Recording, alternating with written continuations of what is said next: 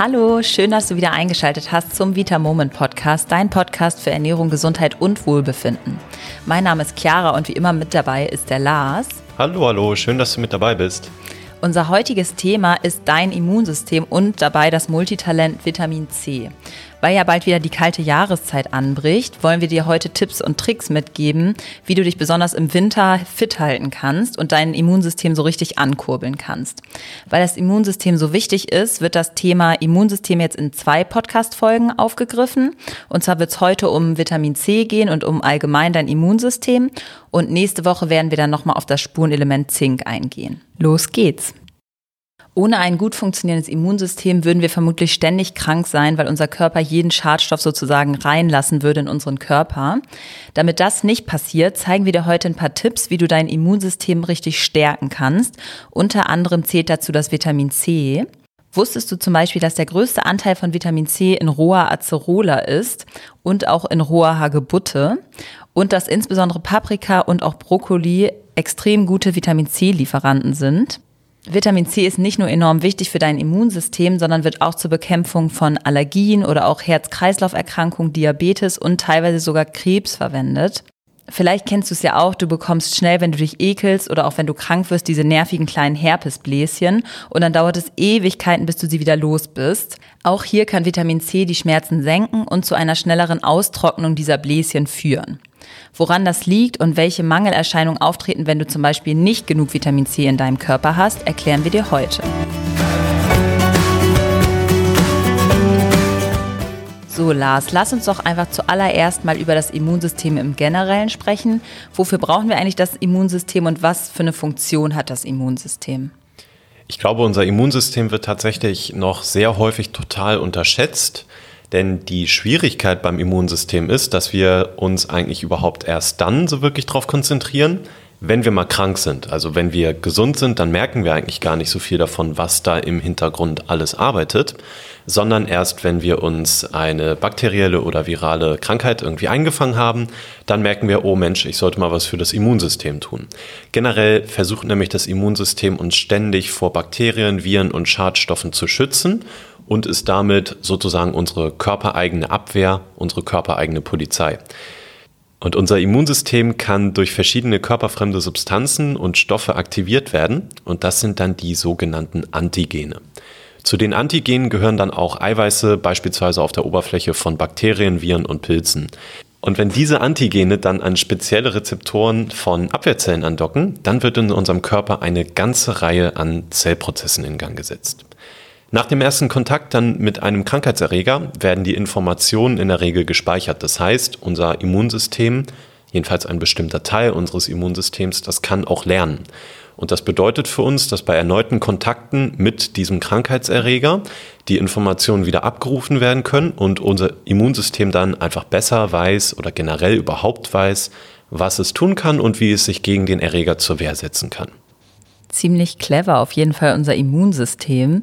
Kann es denn dann auch sein, dass sich unser Immunsystem gegen körpereigene Zellen richtet? Weil meiner Meinung nach sind das dann doch die sogenannten Autoimmunerkrankungen. Also woran liegt es denn dann, dass der Körper nicht unterscheiden kann, welches jetzt meine eigenen Zellen sind und welches die Krankheitserreger sind, die wir bekämpfen müssen? Kannst du das noch einmal bitte erklären? Auch unsere körpereigenen Zellen haben diese Oberflächeneiweiße, die ich gerade als Antigene bezeichnet habe. Natürlich sollte sich aber unser Immunsystem eigentlich nicht gegen unsere körpereigenen Zellen richten. Das wäre ja problematisch. Das ist aber genau das, was bei Autoimmunerkrankungen dann häufig passiert, wie zum Beispiel bei Hashimoto. Da gibt es verschiedene Thesen und eine These bei Hashimoto ist, dass insbesondere wenn Gluten gegessen wird bei einem bestehenden Hashimoto-Thyreoiditis, dass dann der Körper dieses Gluten quasi angreifen möchte oder unschädlich machen möchte. Das Problem ist aber, dass die Schilddrüsenzellen chemisch fast genauso aussehen wie das Gluten.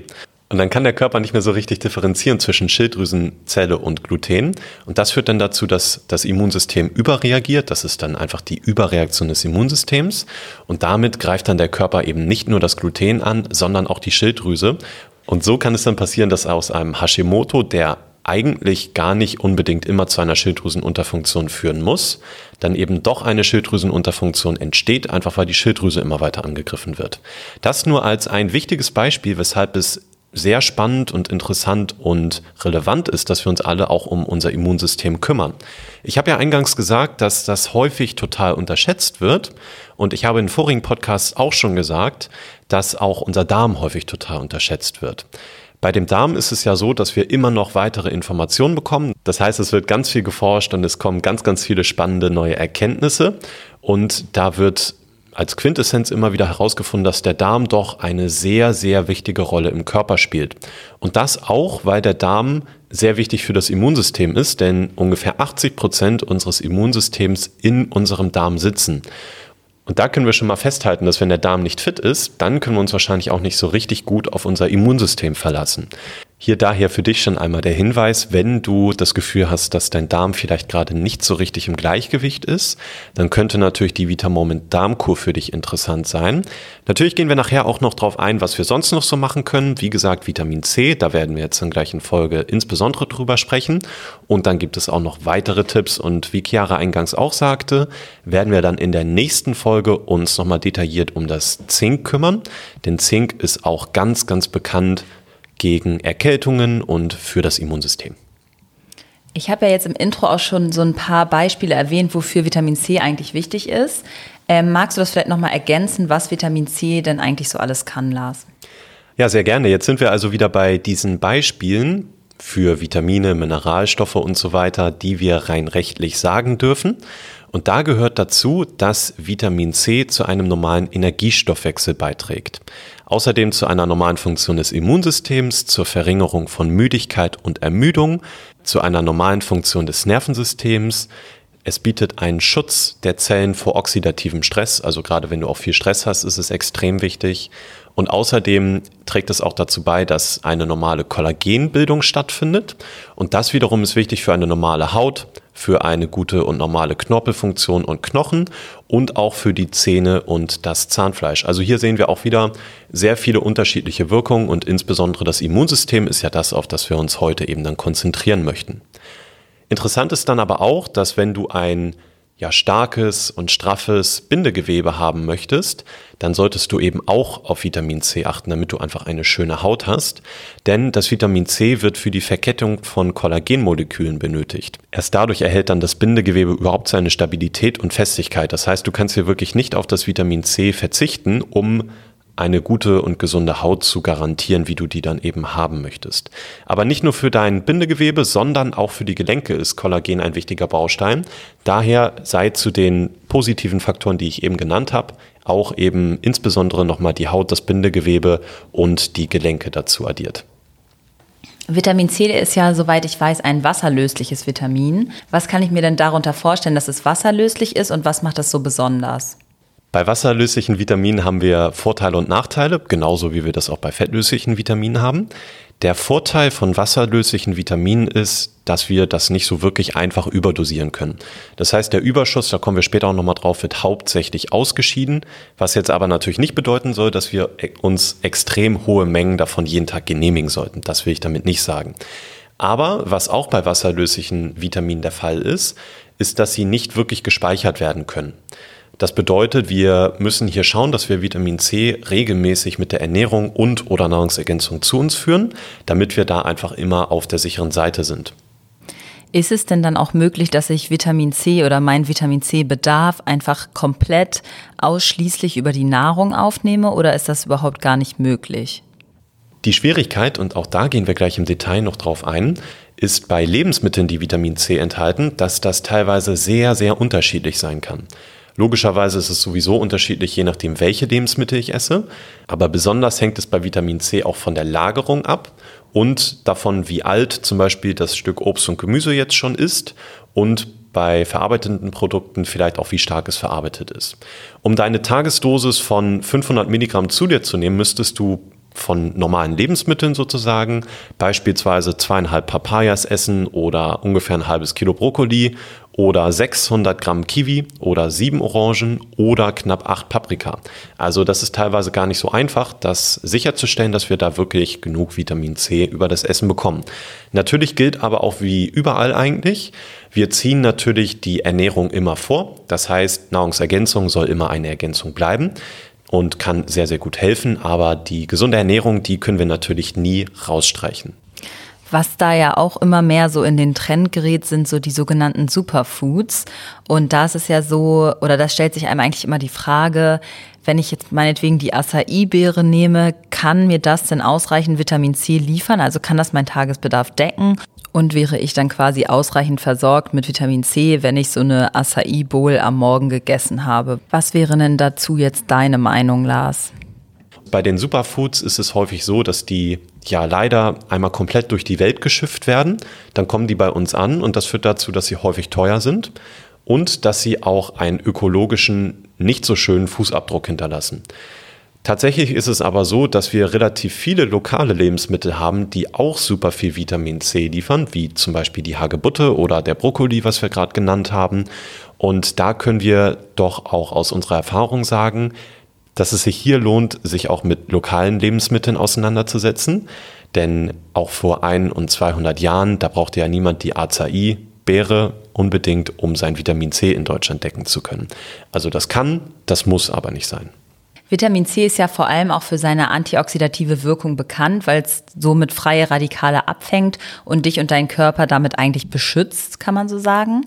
Das bedeutet, Vitamin C kann verhindern, dass du schnell krank wirst. Und außerdem, was auch ein sehr spannender Faktor ist, ist, dass der Nutzen für deinen Eisenstoffwechsel hoch ist. Und zwar ist es so, dass Vitamin C die Aufnahme von Eisen über deinen Darm erhöht. Und durch diese ganzen Vorteile und die, die Lars eben auch schon erwähnt hat, gilt Vitamin C als echtes Multitalent. Woran erkenne ich denn dann jetzt konkret, dass ich einen Mangel an genau diesem Vitamin C habe? Wir hatten ja am Anfang als großen Vorteil von Vitamin C, dass es auch wichtig ist für den Energiestoffwechsel. Das heißt, wenn wir nicht genug Vitamin C haben, dann kann ein Symptom sein, dass wir einfach eine reduzierte Leistungsfähigkeit haben. Das heißt, dass wir uns schlecht konzentrieren können, dass wir schnell müde werden oder auch wenn wir Sport machen, dass wir einfach sehr schnell ermüden und das vielleicht sonst gar nicht so von uns gewohnt sind. Da Vitamin C ja sehr wichtig für das Immunsystem ist, deshalb sprechen wir jetzt ja gerade überhaupt über das Vitamin C, kann auch einfach eine starke Krankheitsanfälligkeit ein gutes Anzeichen dafür sein, dass wir vielleicht zu wenig Vitamin C bekommen. Bei gravierenden Vitamin C-Mängeln, die doch relativ unwahrscheinlich sind, aber natürlich auftreten können, können außerdem Dinge wie Zahnfleischbluten, schlechte Wundheilung, Muskelschwund oder Gelenkentzündung auftreten. Und wir haben ja für dich auch ein ganz spannendes Beispiel mitgebracht, nämlich schon im 15. und 16. Jahrhundert war es so, dass bei ganz, ganz starken Vitamin C-Mängeln ganz schlimme Symptome aufgetreten sind. Und interessanterweise sind meistens diese starken Vitamin C-Mängel dann entstanden, wenn über einen sehr langen Zeitraum kein frisches Obst und Gemüse gegessen wurde. Ich sage hier bewusst wieder frisch, denn wir haben ja vorhin schon gesehen, es ist schon wichtig beim Vitamin C, dass wir immer auf die Verarbeitung achten und dass das Ganze frisch ist und dass es nicht zu heiß erhitzt wird. Das war früher natürlich auch einfach schwierig, weil wir das Ganze wahrscheinlich einfach nicht so lange lagern konnten. Früher war das dann zum Beispiel bei Seereisen, bei Polarexpeditionen oder auch einfach in Hungersnöten der Fall. Übliche Anzeichen waren dann damals zum Beispiel Schleimhautblutungen, Blutungen der Muskulatur, schlecht heilende Wunden oder auch sogar das Ausfallen der Zähne. Und das Ganze war dann bekannt als Skorbut und der Auslöser war einfach das fehlende Kollagen beziehungsweise das nicht wirklich funktionierende Kollagen und dadurch sind einfach dann Hautschäden und Gefäßschäden entstanden. Bereits da wurde dann also schon erkannt, dass es eben sehr wichtig ist, frisches Obst und Gemüse zu essen, um wirklich überhaupt genug Vitamin C zu bekommen. Okay, das ist auf jeden Fall eine sehr spannende Geschichte, Lars. Ist es denn jetzt heutzutage so, dass bestimmte Menschengruppen einfach einen erhöhten Vitamin C-Bedarf haben oder haben da alle den gleichen Vitamin C-Bedarf? Also hier gibt es wieder unsere paar Lieblingsgruppen, die eigentlich ja fast immer einen erhöhten Bedarf haben. Das ist wieder der Raucher, das ist bei Stresssituationen, generell bei Schwangerschaft und Stillzeit, im Wachstum eigentlich auch und auch bei der Medikamenteneinnahme. Ganz interessant ist vielleicht hier noch außerhalb der Reihe, ist, dass wenn du östrogenhaltige Präparate zu dir nimmst, auch dann einen erhöhten Bedarf an Vitamin C hast. Lars, du hast ja vorhin erwähnt, dass man insbesondere auf sowas wie lange Transportwege oder auch die Weiterverarbeitung des Produktes achten sollte, um herauszufinden, wie viel Vitamin C denn tatsächlich noch im Produkt ist. Gibt es noch weitere Sachen, auf die man da achten kann? Ja, gut, dass du das nochmal fragst. Also tatsächlich ist natürlich der Transportweg und die Lagerung und die Reifung schon mal sehr, sehr wichtig. Und was wir vorhin aber nur kurz erwähnt haben, und das möchte ich jetzt nochmal extra herausstellen, dass es das Vitamin C auch bei Hitze kaputt geht. Wir haben zum Beispiel gesagt, dass Vitamin C auch recht stark in Paprika enthalten ist. Wenn ich nun aber denke, ich brate mir ein Steak, weil ich Eisen aufnehmen möchte, und dann brate ich mir noch Paprika dazu für die Vitamin C-Aufnahme, um wiederum die Eisenaufnahme zu verbessern, dann habe ich hier das Problem, dass durch das Braten und dadurch durch die Hitze von der Paprika das Vitamin C leider zum großen Teil kaputt geht. Das heißt, ich sollte nicht nur darauf achten, dass das Produkt, was ich jetzt esse, also Obst oder Gemüse wahrscheinlich, dass es frisch ist und dass es nicht so lange gelagert wurde, sondern ich darf es auch am besten nicht zu stark erhitzen, Daher zum Beispiel Paprika sehr, sehr gerne auch mal roh essen. Das ist für das Vitamin C tatsächlich hilfreich. Wie viel Vitamin C braucht denn der Körper im Generellen und woran merke ich, dass es jetzt zum Beispiel auch vielleicht zu viel Vitamin C gerade für meinen Körper ist? Ja, also wie wir schon natürlich vorhin gesagt haben, ist der Bedarf an Vitamin C doch relativ unterschiedlich, wie eigentlich bei jedem Mikronährstoff. Es fällt uns immer ganz schwer, genau zu sagen, diese und jene Person, die braucht genau so und so viel von diesem und jenem Mikronährstoff. Denn wir wissen häufig nicht, ob eine Person zum Beispiel raucht, ob eine Person vielleicht schwanger ist, ob die Person überhaupt viel oder wenig Vitamin C über die Nahrung zuführt. Daher ist das immer ganz, ganz schwierig zu sagen. Das Gute, wie gesagt, ist, dass Vitamin C wasserlöslich ist und damit relativ schwer zu überdosieren. Es wird auch sich schwer getan, in der Wissenschaft überhaupt zu nennen, wie viel jetzt ein zu viel ist bei Vitamin C. Es gibt Leute, die können drei, vier, fünf Gramm am Tag nehmen von Vitamin C zusätzlich zur Ernährung. Bei vielen ist es dann aber auch schon zu viel. Das kommt, wie gesagt, total auf den Lifestyle einfach drauf an. Ich würde aber jetzt einfach mal so ungefähr drei bis vier Gramm pro Tag als ja, interessante Grenze nennen bei der du dann wirklich schauen kannst, ob du vielleicht Magen-Darm-Beschwerden bekommst. Denn das könnte ein Anzeichen davon sein, dass es vielleicht für dich individuell zu viel ist. Aber wie auch beim Magnesium zum Beispiel kann es bei anderen Personen sein, dass sie sogar noch ein bisschen mehr benötigen. Das Ganze ist also sehr unterschiedlich und da solltest du dann natürlich drauf achten. Okay, aber da stellt sich einem ja die Frage, wie es denn überhaupt zu diesen Magen-Darm-Beschwerden kommt. Also liegt das dann daran, dass Vitamin C prinzipiell einfach säurehaltig ist oder hat das irgendeinen anderen Grund? Magst du da noch mal drauf eingehen kurz? Diese Magen-Darm-Probleme, die entstehen insbesondere dann häufig, wenn das Produkt nicht magenschonend ist. Das heißt, wenn es zu sauer ist. Natürlich haben wir bei VitaMoment darauf geachtet, dass du am besten keine Probleme damit bekommst, denn ansonsten macht Nahrungsergänzung keinen Sinn. Wenn dir davon immer übel wird, dann brichst du das Ganze nämlich nur ab. Das heißt, wir haben erstens eine nicht extrem hohe Dosierung gewählt, eine gute Dosierung, aber nicht überdosiert. Und du kannst dieses Produkt meistens, wenn du das möchtest, auch individuell höher einnehmen, denn wir haben auf ein gepuffertes Vitamin C geachtet. Das heißt, das Produkt ist magenschonend, und das passiert, indem wir quasi das sehr saure Vitamin C mit Calcium kombinieren, was wiederum sehr basisch wirkt. Und das Ganze ist dann insgesamt einfach nicht so sauer für den Körper. Ich möchte nur noch einmal dazu sagen, dass wenn du Nierensteine hast, solltest du einfach besser einmal mit deinem Arzt sprechen, ob und wie du dann Vitamin C nehmen kannst. Okay, Lars, kannst du uns dann noch mal einmal insbesondere den Unterschied zu einem Vitamin C-Präparat, was ich jetzt beispielsweise relativ günstig in einer Drogerie kaufen könnte, erklären? Wir können dann natürlich nicht alle über einen Kamm scheren und das Schöne ist, dass die Produkte auch langsam ein bisschen besser werden. Da gibt es aber auch noch viele Produkte, die total voll sind mit Zusatzstoffen, die wir einfach nicht wirklich haben wollen in unserer Nahrungsergänzung. Das heißt, wir würden schon mal darauf achten, dass einfach in der Menge an Produkt, die ich einnehme, sei das in einer Tablette oder Kapsel oder Pulver, dass da einfach relativ viel Vitamin C enthalten ist und ich nicht zum großen Teil Füllstoffe esse. Außerdem, das hatte ich gerade erwähnt, da würde ich persönlich darauf achten, dass das Ganze eben ja auch zu einem empfindlichen Magen-Darm-Trakt und zu Unverträglichkeiten passt. Und da, wie gesagt, haben wir darauf geachtet, indem wir Calcium-Ascorbat an das Vitamin C gebunden haben und damit den pH-Wert neutralisiert haben. Ja, es gibt insgesamt in der Drogerie leider auch niedrig dosierte Produkte. Gar nicht unbedingt dadurch, dass ein schlechter Rohstoff unbedingt immer verwendet wird, sondern einfach, weil eben dann häufig sehr, sehr viele Aromen und Füllstoffe in dem Produkt sind.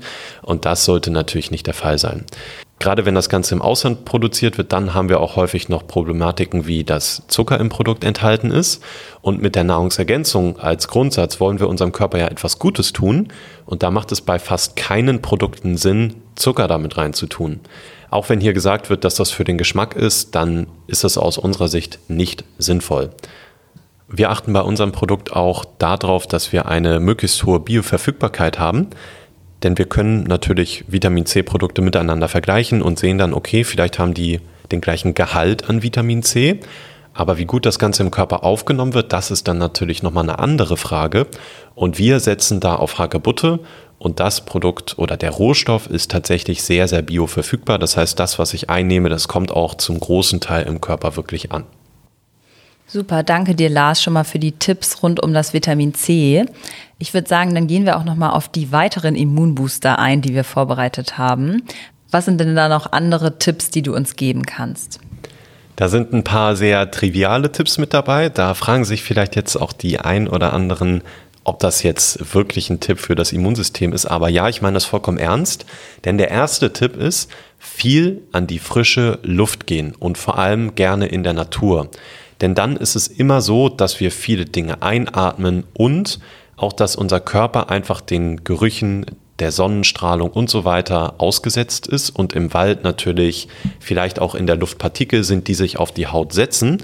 Und das bedeutet Arbeit für den Körper und das stärkt das Immunsystem tatsächlich ziemlich stark.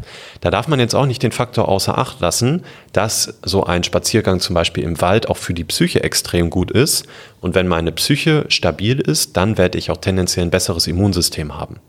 Außerdem ist ganz wichtig, das Thema zieht sich auch eigentlich überall durch, der ausreichende und wirklich gute Schlaf und möglichst wenig Stress. Wir haben ja auch schon über andere Mikronährstoffe gesprochen. Vitamin D ist da zum Beispiel auch so der Dauerrenner im Immunsystem.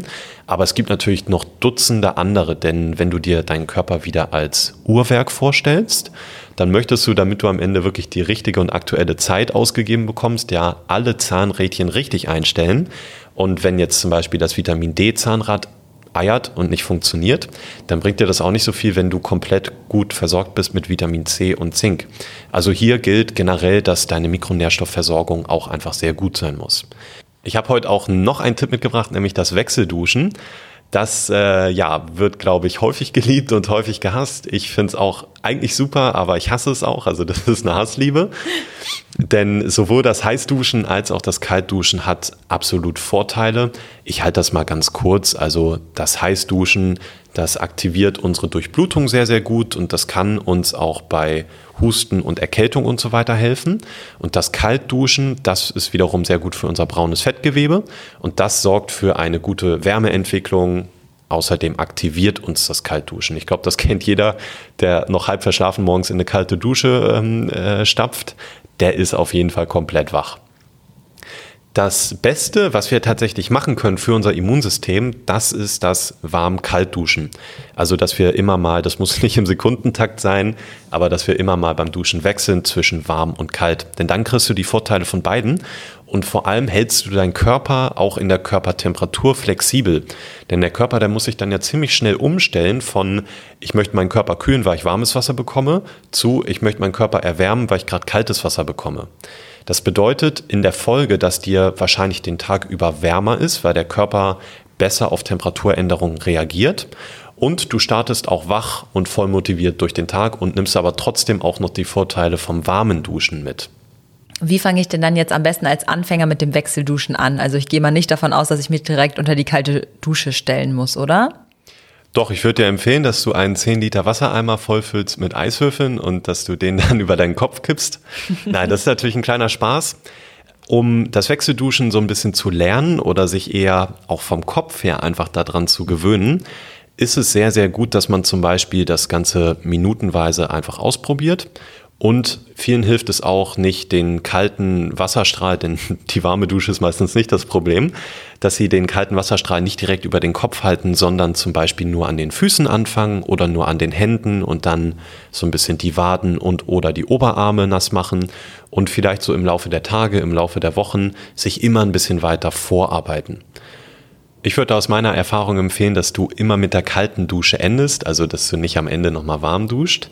Und was ich auch sehr spannend finde aus persönlicher Erfahrung, denn ich mache das tatsächlich auch meistens und sehr, sehr gerne. Gerade wenn du mal einen Tag hast, an dem du denkst, oh nö, heute, da dusche ich mal wieder warm, keine Lust auf die kalte Dusche. Gerade dann solltest du das Wechselduschen machen. Ansonsten startest du schon so in den Tag, dass du dir mehr Bequemlichkeit einräumst und eben nicht dafür sorgst, dass du schon das erste Mal deine Komfortzone verlässt. Also da kannst du es dir quasi schon mal richtig beweisen. Und da ist ja auch egal, ob du dich jetzt komplett einmal unter die kalte Dusche stellst oder ob du dann eben vielleicht doch immerhin deine Füße nass machst. Hauptsache, du hast dich selbst schon mal einmal überlistet. Außerdem solltest du aber natürlich Wechselduschen nur dann machen, wenn du wirklich auch gerade gesund bist. Denn wenn du jetzt gerade sowieso schon eine Erkältung hast und das Ganze vielleicht auch noch nicht gewohnt bist, dann kann es sein, dass das Wechselduschen dein Immunsystem noch ein bisschen belastet und das möchten wir dann natürlich verhindern. Vielen Dank, Lars. Ich muss sagen, nach den ganzen Vorteilen werde ich das definitiv morgen früh direkt auch ausprobieren. Wir fassen also nochmal für dich zusammen, was du aus der heutigen Folge mitgenommen hast. Und zwar ist es so, dass du speziell in der kalten Jahreszeit extrem auf dein Immunsystem achten solltest. Dein Immunsystem schützt nämlich deinen Körper vor Bakterien, vor Viren und auch vor Schadstoffen, ist quasi so ein bisschen dein Türsteher zu deinem Körper, der entscheidet, was da reinkommt und was nicht.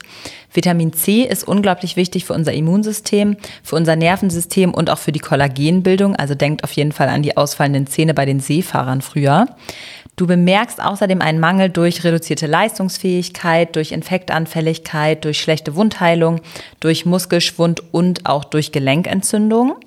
Insbesondere Raucher, Menschen im Wachstum oder auch sehr gestresste Menschen, Mütter während der Schwangerschaft und auch in der Stillzeit, Menschen, die anhaltend Medikamente einnehmen oder auch östrogenhaltige Präparate einnehmen, sollten auf ihren Vitamin C-Spiegel achten. Unser Daily U Vitamin C ist Säure gepuffert und somit sollte es für deinen Magen besonders gut verträglich sein. Die Bindung an Calcium bietet außerdem die optimale Bioverfügbarkeit und erlaubt durch die Kombination mit dem Extrakt aus Hagebutte eine superschnelle Aufnahme. Mit einer Kapsel täglich bist du damit optimal versorgt. Dann noch einmal zum Wechselduschen. Und zwar aktiviert Wechselduschen nicht nur deinen Kreislauf und stellt deinen Körper auf die Temperaturschwankung im Alltag ein, sondern es stärkt auch dein Immunsystem und kann sogar deine Kalorienverbrennung steigern. Schön, dass du wieder mit dabei warst. Nächste Woche werden wir uns, wie schon angekündigt, Zink genauer ansehen. Also bleibt auf jeden Fall dran und schaltet nächste Woche wieder ein. Danke fürs Zuhören und bis nächste Woche. Wir freuen uns schon auf euch. Ja, schalte auf jeden Fall wieder ein, denn du hast ja heute schon viel über das Immunsystem gehört und gelernt. Insbesondere nächste Woche gehen wir dann noch auf das Zink ein und dann wird es nochmal richtig spannend. Bis dann. Tschüss. Falls du uns bis jetzt noch nicht bei Facebook oder bei Instagram folgst, aber schon die ganze Zeit fleißig unseren Podcast hörst, dann wird es dringend Zeit, das nachzuholen. Wir freuen uns auf jeden Fall, wenn du uns folgst und Teil unserer Community wirst, in der wir uns immer gegenseitig helfen, Tipps und Tricks veröffentlichen und Rezeptideen miteinander teilen. Also schau auf jeden Fall gerne vorbei bei Vita Moment. Ich würde sagen, dann sehen wir uns ja schon bald in unserer Facebook-Gruppe.